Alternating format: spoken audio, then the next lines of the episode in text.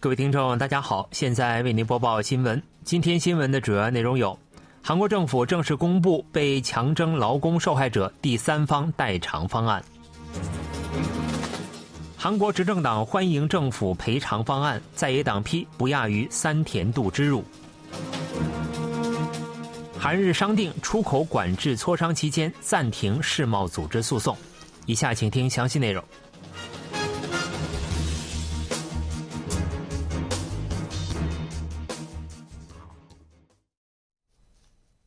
韩国政府正式公布由行政安全部下属被日帝强征受害者支援财团代替日本战犯企业赔偿受害者的方案。外交部长官朴振六日在外交部首尔办公楼召开记者见面会，并表示。作为对被强征受害者及其遗属援助和损失救济的一环，被日帝强征受害者支援财团将向2018年大法院作出最终判决的三起案件的原告支付赔款和逾期利息。朴振还表示，若大法院对其他被保留的被强征劳工有关案件作出原告胜诉的判决，将以同样的方式向原告支付赔款和逾期利息。财团还计划进一步充实并扩大对受害者的纪念、历史教育、调查和研究项目，铭记被强征受害者的悲痛，在未来予以发展性继承。朴振表示，将通过民间的自发参与筹措资金，今后将进一步扩充与符合财团宗旨的工作有关的可用资金。不过，朴振并未说明韩日两国企业的参与程度。预计浦项制铁等十六家在一九六五年韩日请求前协定签署当时获得日本资金的韩国企业将首先参与赔款筹措工作。观察认为，日本战犯企业不会参与赔偿，不过政府期待日本一般企业主动参与。总计十五名受害者可通过此次方案获得赔偿。这些受害者均为上世纪四十年代遭到三菱重工和日本制铁强征的受害者。外交部表示，此次决定是符合大韩民国提升的国际地位和国家实力、顾全大局的决断，也是我国主导的解决方案。外交部还表示，政府抱着对高龄受害者的责任感，积极抚慰历史对国民造成的创伤。同时，韩日关系长期受阻，不能再放任不管。此次措施是超越矛盾和敌视，走向未来的新的历史性机遇。外交部和被日帝强征受害者支援财团表示，将向受害者和遗属详细说明后续流程，并继续努力征求拒绝接受政府方案的受害者的同意。朴振在记者见面会上表示，希望发展性的继承韩日两国于1998年10月发布的金大中小渊惠三共同宣言，克服不幸的历史，共同努力发展睦邻友好和面向未来的关系。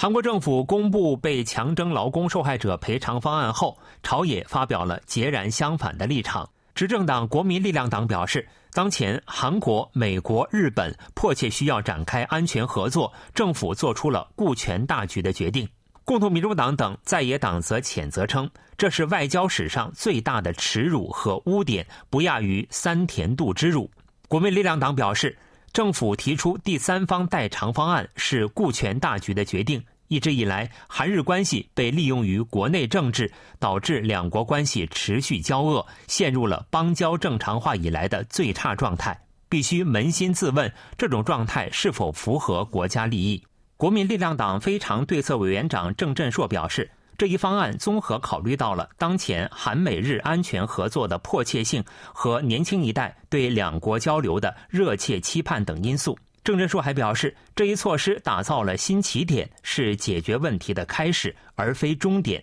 现在轮到日本做出有诚意的回应。共同民主党对政府方案提出强烈反对，称此次措施是对要求日方真诚道歉和赔偿的受害者的践踏和二次伤害，也是违背大法院判决的暴行。共同民主党党代表李在明表示，尹锡悦政权最终选择了背叛历史正义的道路，可以说是无异于三田度之辱的外交史上的最大耻辱和污点。正义党也称，政府未能争取到任何实际利益，反倒为战犯企业解决问题，是有意的亲日行为。正义党党代表李珍卫表示，这完全追随了日本政府的主张。由于朝野立场分歧极大，预计政界在国会外交统一委员会等处的对峙将进一步加剧。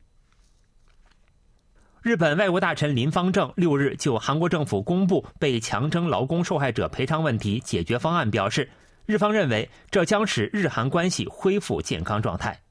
林方正当天下午召开记者简会，并表示。重申日本政府全面继承包括1998年10月发布的日韩共同宣言在内的历届内阁在历史认识上的立场。林方正指出，日韩互为必须在应对国际社会诸多课题上展开合作的重要邻国。鉴于目前的战略环境，日本政府正加强包括安全领域在内的日韩和日美韩战略合作。林方正表示，期待以此次公布为契机。两国能在政治、经济、文化等领域扩大交流。韩国政府当天正式公布了由被日帝强征受害者支援财团代替日本企业向受害者支付赔款的方案。对于日本政府是否容许日企主动向财团捐款的提问，林方正表示，韩国政府公布的措施并不以日企向财团出资为前提。日本政府对于民间人或民间企业主动参与国内外的捐款活动没有特别立场，对此次情况同样没有任何特别立场。另外，林方正就关于日本对韩出口管制的提问表示，二零一九年七月公布的对韩出口管制新措施是从安全角度出发实施的适当管理，与劳动者问题无关。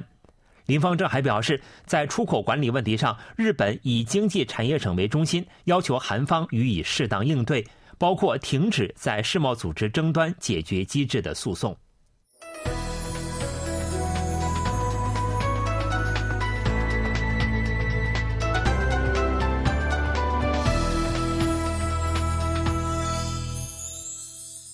KBS World Radio。这里是韩国国际广播电台新闻节目，欢迎继续收听。韩国和日本商定在就出口管制进行磋商期间暂停世贸组织争端解决程序。韩日出口管制问题记者见面会六日在政府世宗办公楼举行，产业通商资源部贸易安全政策官江干赞在会上表示。两国政府商定就出口管制有关事项迅速展开双边磋商，争取回到二零一九年七月以前的状态。为此，日本政府决定尽快举行韩日出口管理政策对话。江干赞表示，日本经济产业省也于同一时间发布了相同的内容。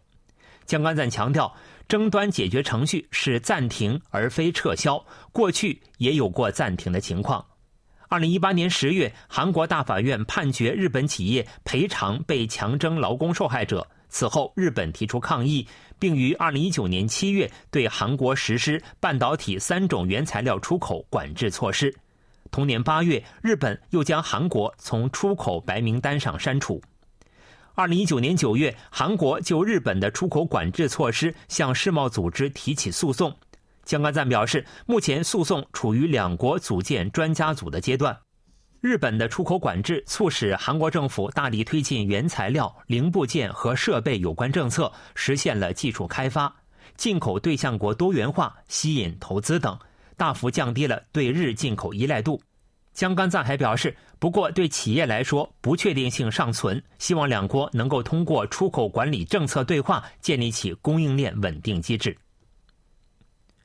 韩国执政党国民力量党下届领导班子选举党员投票正在进行之中。周末两天，全党大会党员的手机投票率达到百分之四十七点五一，这已超过两年前该党全党大会的最终投票率。若计入自动语音投票的投票率，预计大幅超过百分之五十。未参与手机投票的选举人团的自动语音投票工作将于六日至七日进行。拥有投票权的八十三万余名选举人，可向一名党代表候选人、两名最高委员候选人、一名青年最高委员候选人投票。